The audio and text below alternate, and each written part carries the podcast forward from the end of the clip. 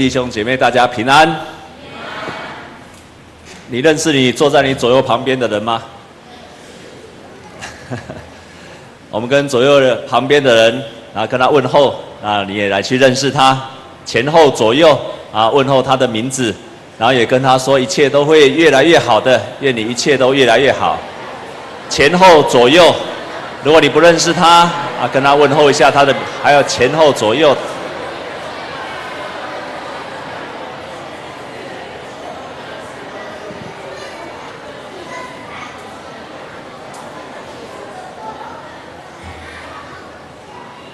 因为我们在主里面是一家人，阿妹吗？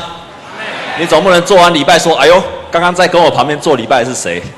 所以要认识你左右跟你坐在一起的人，至少要认识他。我们在跟左右跟他问好，说一切都会越来越好的。啊，我想最近几天你们都知道在立法院发生的事情。我们是一个基督徒，我们是天上的国民，我们也是地上的国民。我们常常在主祷文说：“愿你的旨意行在什么地上，如同行在天上。”所以，我们虽然是在地面上生活，我们也是属天的国民。我们应该要为这样的事情来祷告。所以，我们要怎么祷告呢？我们要祈求上帝让这个事件能够有和平的落幕。我们要祈求上帝让我们的总统、我们的立法院的院长。我们行政院的院长都要有智慧，还有学生都要有智慧，能够和平的解决。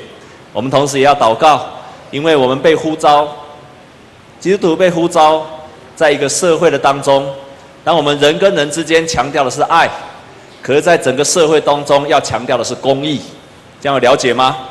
人跟人之间是爱，但在社会当中是公义，所以我们要求上帝，让我们的教，我们的国家越来越公义。那因为呢，基督徒又常常被呼召要关心，要关心弱小的、微小的，所以不管是个人是这样的，是整个社会也是如此。所以我们要特别的让，不管各样的政策都能够让弱小的，在这个社会里面的弱势的，被得到充分的照顾。所以我们一起站立啊，牧师要带领大家一同来为这个事件，我们要一起来祷告。请弟兄姐妹站立，我们一起来祷告。好，各位小朋友，请站立，我们要一起为这个事情，我们要一起来祷告。亲爱的天父，我们感谢你，让我们能够在台湾这个美丽的地方，我们也感谢你，让我们你赐下这么宝贵的地方，也赐下我们有不同的族群在台湾这个地方生活。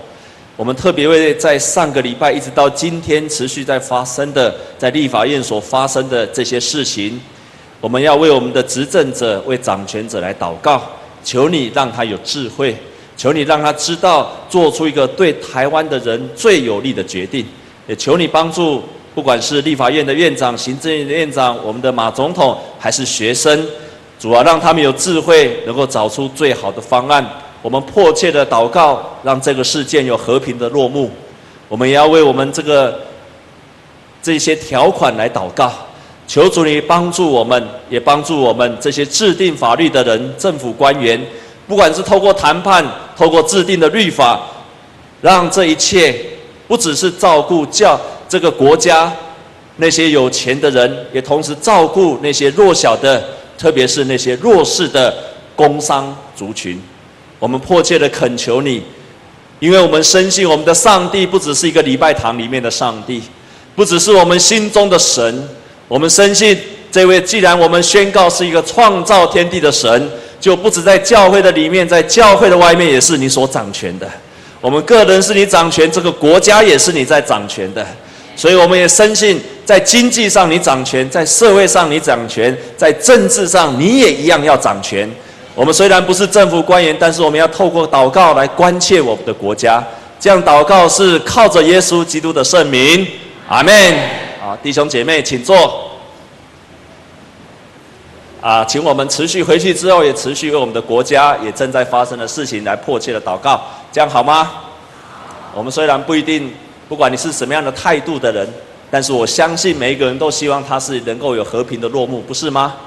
也希望所制定的法律对我们的国家是更好的，不是吗？所以我们不一定能够去做什么，但是我们可以迫切的祷告。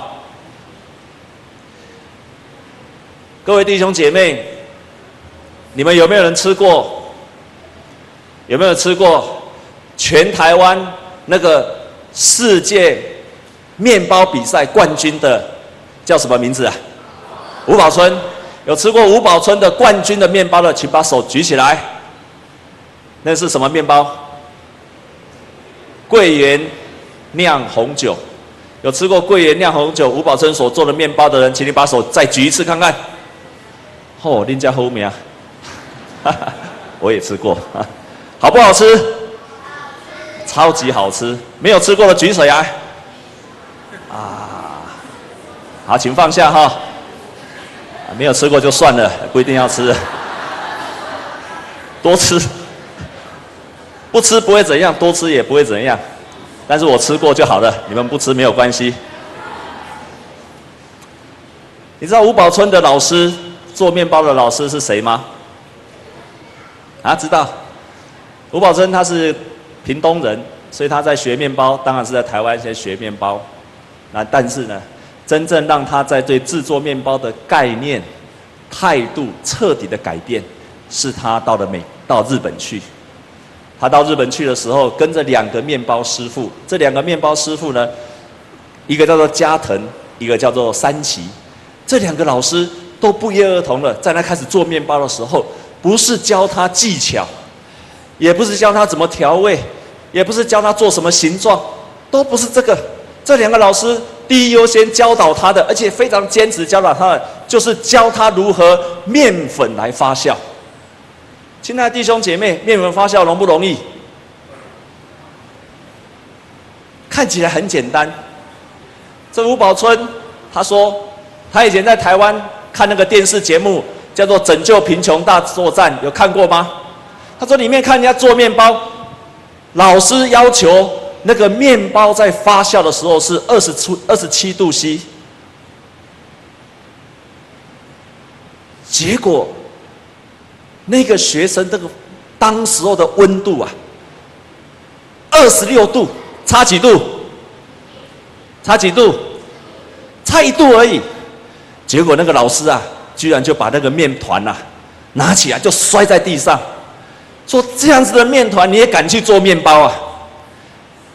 当吴宝春看到这个画面的时候，你猜他心里怎么想？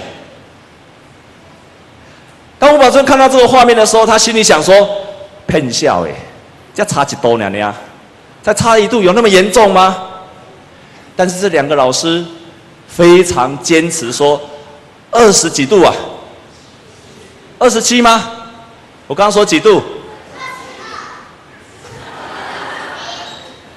你就不会做面包？二十二度。”刚刚说几度啊？他说二十七度就是二十七度，而且两个老师都坚持，就是要二十七度下去发酵。结果这个吴宝春他去学的时候，他真的发现就是二十七度，而且二十七度做出来面包跟二十六度就是不一样，跟二十八度也不一样。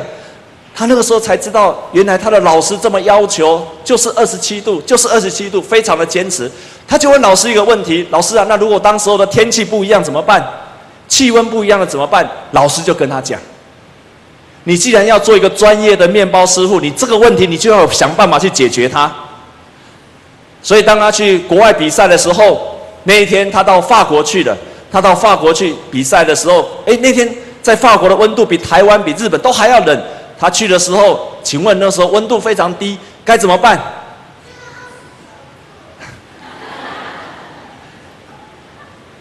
温度又不够不够暖，所以他就想一个办法，他就在那个浴室里面放热水，然后把那个面团放在那里，这上面就是要维持二十七度，没有选择，也不打折扣。他从那个当中学到了，哇，原来日本人。那么会做面包，就是因为他们非常坚持的态度。他就想到说，我在学面包，我就想到我们台湾人一开始做面包跟谁学的？也是跟日本人学的啊。可是为什么我们到了现在的时候，当第一代的师傅说坚持要二十七度，到了第二代，尤其教吴宝春的老师的那个师傅，每次他看到在量那个温度的时候，都用什么量啊？都手摸一摸，啊，差不多就好了。他就发现那是两个截然不同的态度。这个吴宝春又去跟另外一个老师，这个老师叫做菊谷老师。当他跟他学的时候，这个菊谷老师是当时候的全世界的世做面包的世界冠军。吴宝春要去参加比赛，他就想说：“那我要问这个老师，到底他怎么能够得到全世界面包冠军的？”当他问他的时候，这个菊谷老师就跟他说：“我跟你说，我们在比赛的时候，都一定会失常。比赛的时候都会失常，所以呢，我就要想说，在我比赛失常的时候，一定会被扣分。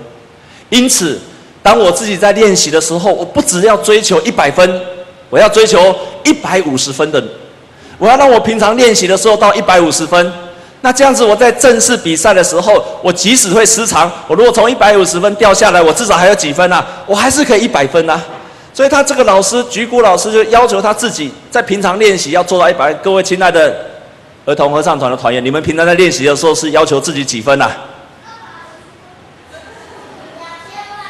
我看你们这个样子吼。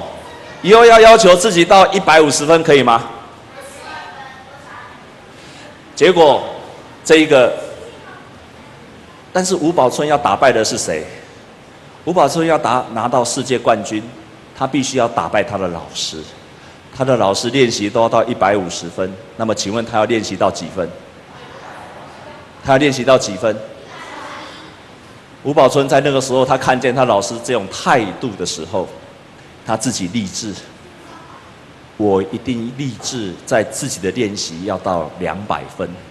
他用这样来要求自己，这个就是吴宝吴宝春为什么能够在两千零八年得到面包比赛的全世界的银牌奖第二名，在两千隔了两年，两千一零年的时候，他得到全世界的面包大赛的冠军。这一个吴宝春，他从日本老师学到的。不是技巧，也不是调味，而是一个态度。弟兄姐妹，我以前在台南的时候很钦佩一个牧师，我常常问他一个问题：蔡牧师，你为什么那么会牧会？你怎么会牧会牧养的教会那么成功？我就去请教他，他常常跟我讲一个比喻，我到今天都非常的记得。他说：我们在学校。每一个人读的参考书都一样，在台南大家都读南一书局的参考书，可是为什么南一书局的书出来之后，读的人大家都读同一本参考书？可是呢，为什么读参考书的人大概都比比出他南一书局的参考书？可是有些人可以考上南一中，有些人考到南二中，有些人却不一定都考得上。请问，到底问题出在哪里？这一个蔡牧师。的观念彻底的影响我。他说：“当我们每一个人都读同样一本书的时候，到最后谁能够读得好，就是态度。我们每一个人都在读上帝的话，信靠耶稣的人都知道要读上帝的话。我们现在也在推动读 QT，但是为什么读上帝的话语里面却产生了不同的结果？态度。你的态度会决定了你读上帝的话语，你到底读到了什么？”读到了，对你的影响又是什么？即便我们读的都是同个版本的圣经，读出来的结果也不一样，因为态度。就像吴宝春，他真正学到的不是那些技巧，不是调味，而是态度。什么是基督徒？基督徒就是立志要学耶稣的人，所以我们叫做基督徒，徒就是门徒。基督，耶稣，基督，基督徒就是学耶稣的人。我们跟左右邻居讲说：你是基督徒，你就是学耶稣的人。所以你为什么要叫基督徒？因为你就是立志要学耶稣的人，你就成为基督徒。每一个基督徒都立志要成为门徒，他就是学耶稣的人。在我们今天所读的圣经节，请我们再一次打开圣经好吗？在腓立比书的第二章，第二章的第二节到第十七节，在这一段的部分可以分成三个大部分。腓立比书的第二章第一节到第十七节可以分成三个部分。第一个部分从第一节一直到第四节，在这个地方，他告诉我们说，基督里有什么劝勉，有什么爱心，有什么安慰。他在提提到基督徒的态度是什么？基督徒的态度是什么？然后从第五节到第十一节，他提醒了我们：你为什么要有这样的态度？因为耶稣基督就是这样子的。然后从第十二节一直到第十七节，再提醒我们说：如果你拥有耶稣基督的态度的时候，上帝就会帮助你，会把你提升起来。当你拥有学习耶稣基督的态度的时候，你就会经历到上帝会把你高升起来，上帝会把你把你整个人的生命给高升提升了起来。在这一段的第二章的第一节到第四节，他提到。第一一开始的第一节，他在告诉我们说，第一节，他耶保罗这个腓立比书的作者是保罗，他提出了四个问题。他说，基督里有什么劝勉？其实他是一个问号，他是一个问号。你若你如果知道耶稣基督对你有什么样的劝勉，其实有另外的翻译说，耶稣基督有让你坚强起来吗？耶稣基督的爱有激励了你们吗？你有经历过圣灵跟你相通吗？你们彼此有相亲相爱吗？如果你们经历过这样的时候，那第二节保罗就勉励他们说：你们在几件事情上要相同，在四件上相同。第一件事情，你们在心智上要相同，所以他说：你们意念要相同，爱念要呃爱心要相同，一样的心思，一样的意念。他提醒说：“你们在心思、在意念、在四个方面，你们要相同。”那接下去到了第三节，又告诉他四个不可以做的事情：不要结党，不要贪图荣耀、虚浮的荣耀。然后呢，别人要看别人比自己强，要不要单顾自己的事，也要顾别人的事。所以在这地方，保罗他提出四个问题，然后提出四个勉励。然后又提出四个引导：不要顾自己的事，也要顾别人的事。然后呢，你同时你要谦卑，看别人比自己强，这就是谦卑。不要顾自己的事，要顾别人的事。不要结党，不要贪图虚浮的荣耀，这就是谦虚谦卑。做到这四件，看别人比自己的强，不要顾自己的事，要顾别人的事。不要贪图虚浮的荣耀，这就是谦卑。亲爱的弟兄姐妹，你有看别人比自己强吗？你有没有常常看别人比自己强？这就是谦卑。还是你常常看见自己比别人好，比别人强？圣经教导我们是要我们看别人比自己强。我们当中有没有人喜欢林志玲的？喜欢林志玲的，请把手举起来好吗？你们都不喜欢吗？你喜欢林志玲的？哎，男生怎么只有一个小朋友举手？你喜欢林志玲的，请把手举起来好吗？啊，那好哈。不喜欢林志玲的，请把手举起来。哎，不喜欢的比喜欢更多。啊，好，没关系，我也不喜欢林志玲。不管你喜欢不喜欢，但是我有一点我很欣赏林志玲，就是她的回答问题的态度，常常让我觉得很佩服。比方说。如果有记者问他说：“如果有记者问他说，啊，你觉得你主持节目，你主持节目你有几分？”问他说：“你主持节目你有几分？”他说：“哦，我只有六十九分而已。”哇，太厉害了！他如果说一百分，人家继续骂下去，但他就回答说：“我只有六十九分而已。”我不知道他是装的还是真的。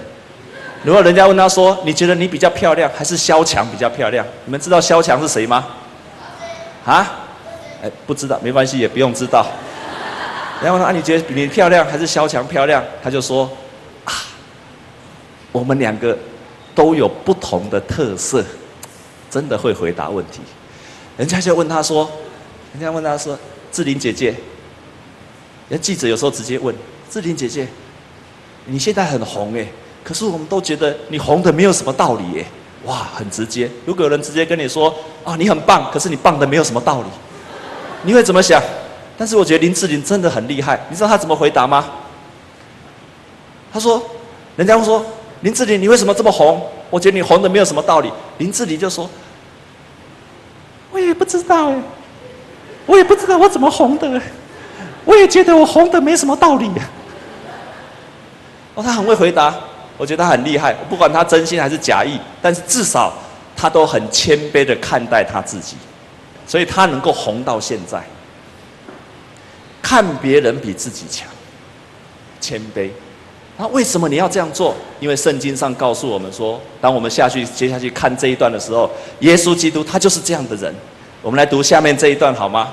我们来看第五节，我们从第五节读到第八节，我们一起来读好吗？预备，请你们当以基督耶稣的心为心，他本有神的形象，不以自己与上帝同等为强夺的，反倒虚己。取了奴仆的形象，成为人的样式，既有人的样子，就自己卑微，存心顺服，以至于死，且死在十字架上。所以在这个地方，为什么我们要这样做？因为基督徒就是学耶稣基督的人。耶稣基督是怎样的人？他是不以上帝同等为强夺。他的意思是说，他可以跟上帝一样，但是耶稣基督不把自己的权力跟上帝一样，反倒谦卑了下来。他的形象是什么形象？这边告诉我，耶稣取了什么形象？No，取了奴仆的形象。在罗马的时代，耶稣那个时代，仆人、奴隶占了全罗马时代的将近三分之二，到处都是奴隶。但是耶稣他自己就成了奴隶，一个仆人的形象。所以，耶稣在他要离开这个世界以前，他就为他的门徒洗脚。他是一个救主，却取了奴仆的形象。所以，我们也学习去服侍人。最后，他在这段的圣经节就告诉我们说，他放下了自己，取了奴仆的形象，存心顺服，以至于死，顺服到底。这就是耶稣基督给我们的形象。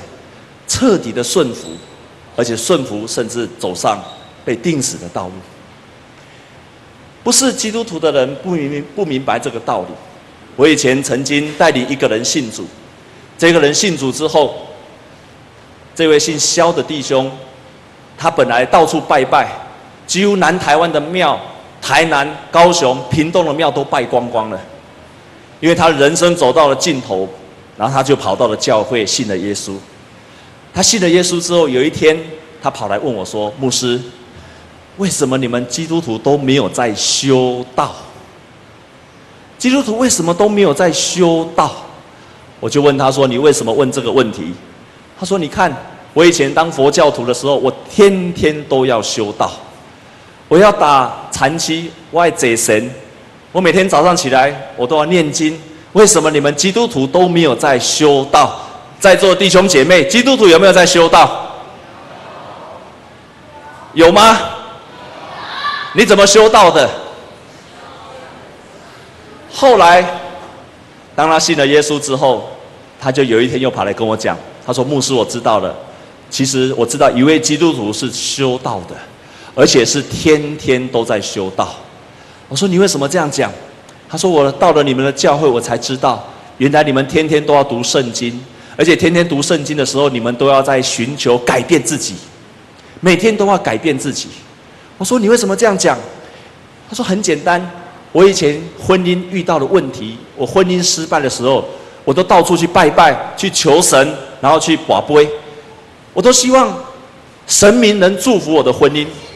我说是，那我就问他说，那你到了教会呢？他说，可是呢，当我来了教会之后。我发现我的婚姻出了问题的时候，我们不是去拜拜，我们不是只有祷告而已。当我们婚姻的问题发生的时候，我们来问牧师、问教会的长辈、看圣经。而圣经教导我们的，不止神要帮助我们的婚姻，还包括什么？神要我们改变的优先是谁呀？自己。他说这个很难。因为我如果拜拜完之后求神明改变我的婚姻比较简单，可是当我祷告完之后，我要寻求我自己的改变，我说这个难，所以我说基督徒真的有在修道，因为每一天都要改变自己。我们跟左右邻居跟他讲说，说你每天都要修道哦。哎，基督徒每天都在修道的，都在寻求改变自己。圣经继续发展下去，他说，当你这样做的时候。耶稣基督就高升了我们。哎，前面的小朋友，啊，前面小朋友，好，请安静，好，你们很棒哦。圣经说，当耶稣这样顺服到底的时候，上帝没有放弃他，反而把他高升起来。基督徒当他因为顺服的时候，他就越来越像基督。他越来越像基督的时候，他会得着的上帝把他高升起来。所以，当你愿意立志像耶稣一样的时候，耶稣基督会把你高升起来。你的身上，你的谦卑。是会带着能力，就像耶稣基督的谦卑是带着能力，复活的力量就产生了。这一点是真实的。如果我们学习像今天保罗告诉我们的说，我们众人不不要只顾单单顾自己的事情，也要顾众人的事情。我们学习耶稣基督一样的谦卑，那么上帝的能力跟恩典就会在每一个人的身上。我以前。我刚到我们教会的时候，那个时候我的儿子发生了很大的变化。我的儿子今年是高二，在去年我到中山教会的时候，在前年的九月，我开始到中山教会来服侍。那个时候我的儿子发生因为很大的变化，他从国中到高中，他到高中的时候，突然整个人发生了变化，那个性情发生了变化，个性发生了变化。就好像很多在座的父母，你们都有同样的经验。小孩子好像来到一个青春期，来到一个风暴期，连他自己都搞不清楚他在做什么的那个时期。我经常在帮助以前在帮助很多教会的年轻人跟父母的时候，常常发现这个问题，就是这个父母通常面对到小孩子这个时期的时候，往往带来错误的指导，或者说不知道，不要说错误，是他不知道该怎么去面对这样的小孩子。亲爱的弟兄姐妹，你要把神的话听进去，照神的话去做，就没有错了。我的小孩子在前年的九月遇到同样的风暴期，我也不知道该怎么处理。知道吗？有一天，我们教会开长执会，然后开到晚上差不多九点多，我的太太从南部打电话来，她就说孩子出问题了。然后什么事情？今天孩子回来，突然把门一关，都在房间里面，也不说话，也不让大人进去，然后呢，头哦，一直去撞那个，撞衣柜，一直撞。哎呦，我那时候人在台北，心里不知道该怎么办。我就说怎么会这样子？他就说是突然之间，我们也不知道发生了什么事情。于是，在那个时候。我说：“你叫小孩子来听电话，小孩子不肯听电话。你当父母紧张吗？非常的紧张，不知道发生什么事情。结果就在那个时候，我决定做了一件事情，我就开始开车回去台南。开车，车子开了就要奔回台南。在开车以前，我迫切的在车上祷告：上帝啊！”我们是服侍你的人，你要照顾我的孩子，照顾我的家庭，就迫切的祷告。祷告了大概二十分钟之后，心里有了信心，神一定会帮助我得胜的。当你遇到了最困难的时候，你要记住一件事情，就是迫切的祷告，可以吗？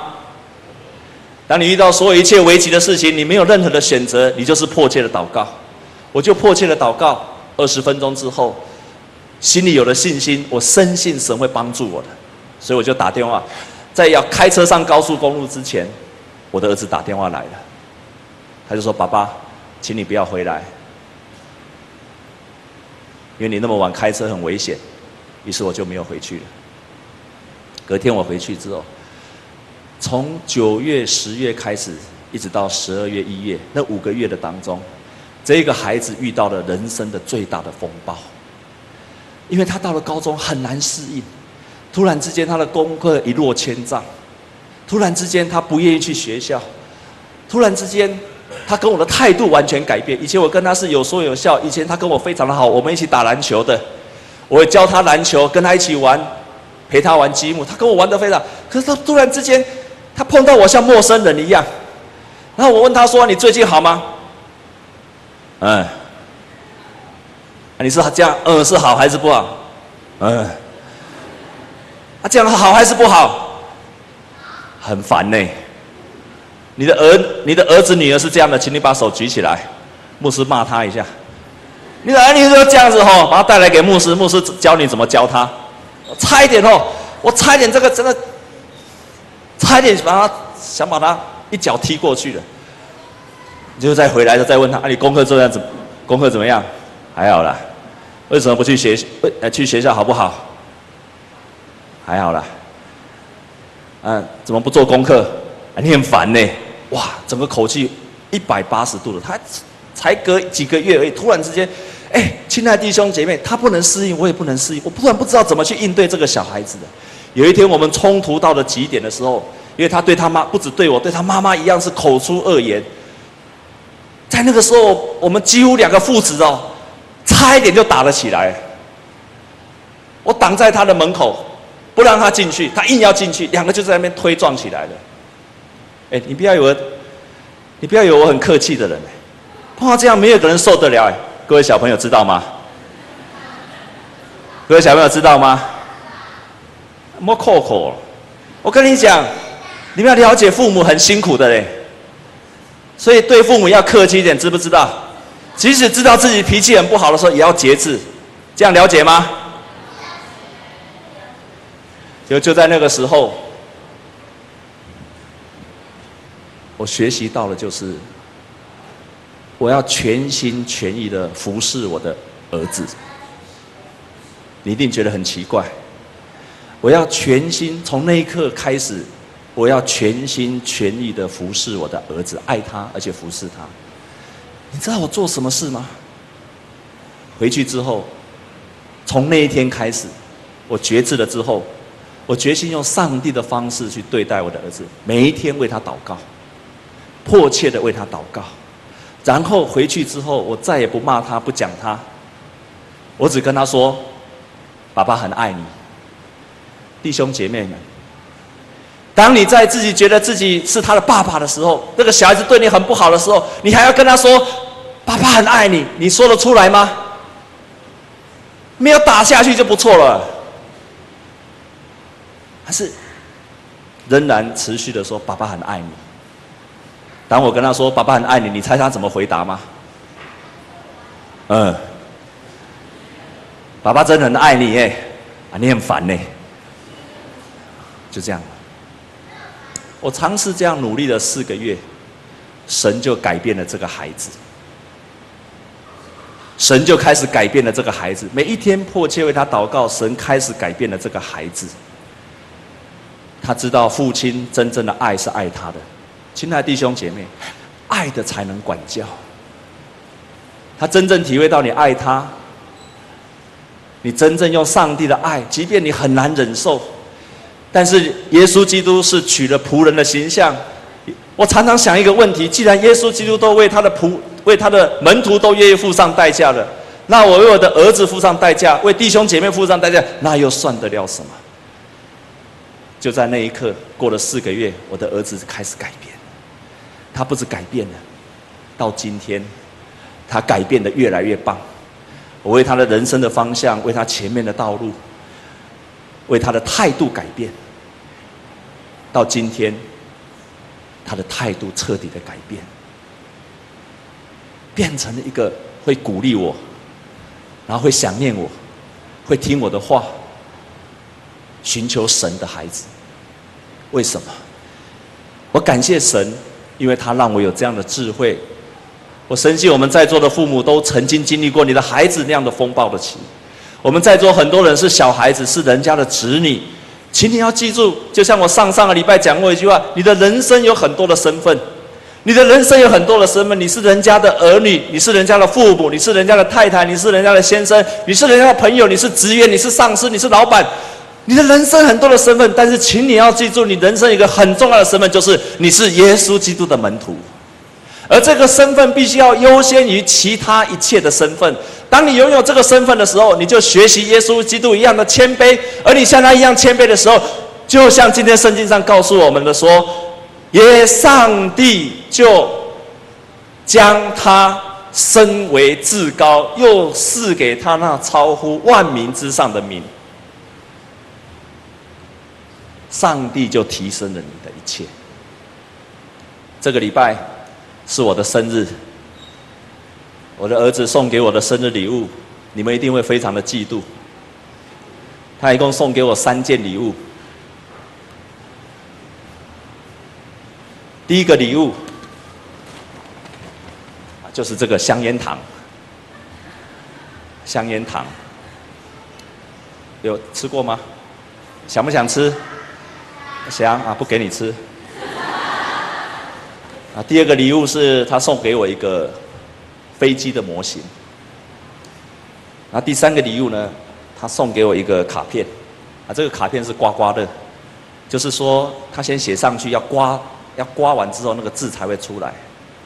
在这个刮刮乐上，他就告诉为什么他要送三个礼物。第一个礼物，因为他说这个这个糖果让我能够去回想我小孩子的时候的味道。然后这个模型呢，是他要提醒我说，因为他自己也买为自己买了一个模型，所以当我做完组完这个模型，看到这个模型这个飞机模型的时候，要去想想他。